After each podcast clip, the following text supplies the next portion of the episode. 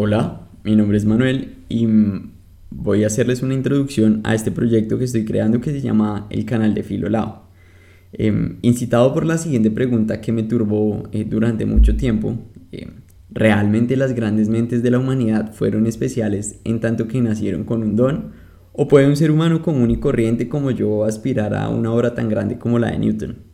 Esta es una pregunta que, que me mató durante mucho tiempo porque em, pensaba yo eh, si realmente los genios y, las personas que han hecho grandes proezas en, la historia de la humanidad eh, nacieron eh, dispuestos de una forma distinta a la que nacemos pues todos básicamente. Em, entonces em, decidí iniciar este proyecto con el objetivo de dar respuesta a esta pregunta, que pueden haberse hecho muchas personas como yo, eh, que poseen el deseo en vida de responder a preguntas eh, trascendentales para el ser humano, tal como lo hicieron Newton, tal como Descartes, Aristóteles, Platón, Sócrates y Pitágoras lo hicieron en su momento. Entonces eh, yo inicié investigando biografías y el método de estudio y las múltiples formas que llevaron a cabo estos seres humanos que se consideran genios para llegar al punto a donde llegaron y entre lecturas e investigaciones me encontré con una frase de Isaac Newton que resultó ser todo un enigma. Y, al descifrar este enigma, em,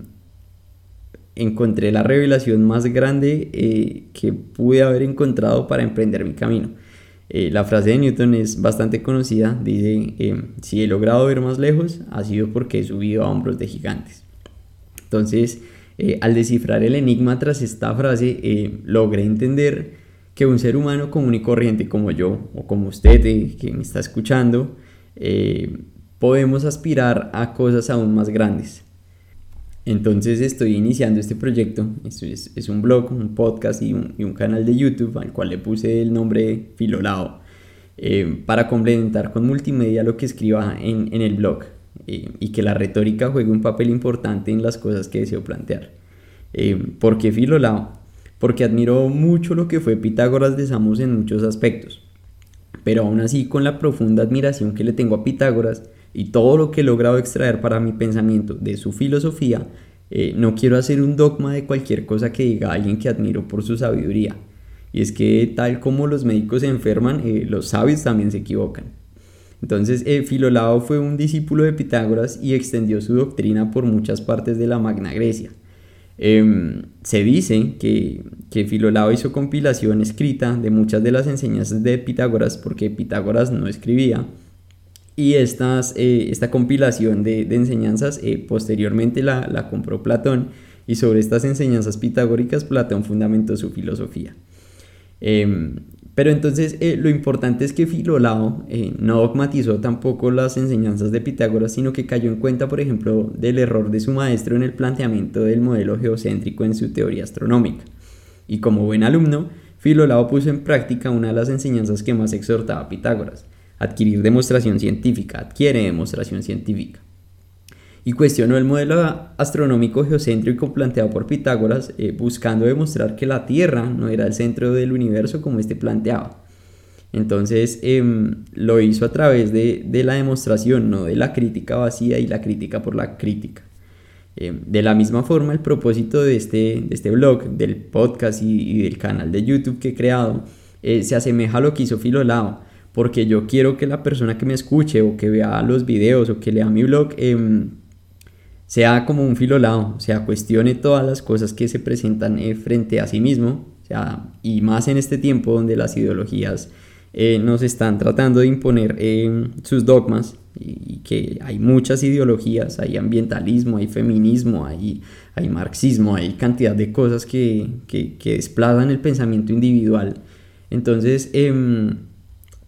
yo quiero que, busquemos la verdad en muchos aspectos eh, de la vida que hoy observamos en nuestra realidad y que ataquemos ese cáncer agresivo que ataca hoy el pensamiento, que es la ideología, y, sus, y sus fuertes ponentes, que son esos expertos, que son esos dioses de barro que promueven eh, los gobiernos y los medios de comunicación para que aceptemos como verdad cualquier cosa que nos digan.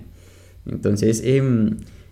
vamos a, tratar de llegar a la verdad en cada aspecto y cada cuestionamiento que nos planteemos. Y, lo haremos haciendo uso del arma más grande que, posee un individuo y es el pensamiento.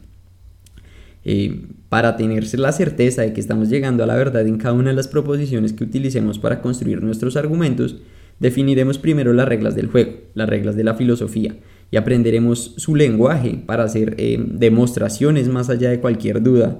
eh, y hablaremos em, sobre filosofía, hablaremos sobre matemáticas, sobre la lengua en que nos comunicamos y su importancia, sobre el individuo, sobre la sexualidad, sobre las redes sociales, el matrimonio, el amor, los valores, la virtud, la necesidad, la muerte, el arte, la moral y sobre los fenómenos que ha traído consigo la, globalización, el Internet y, y sobre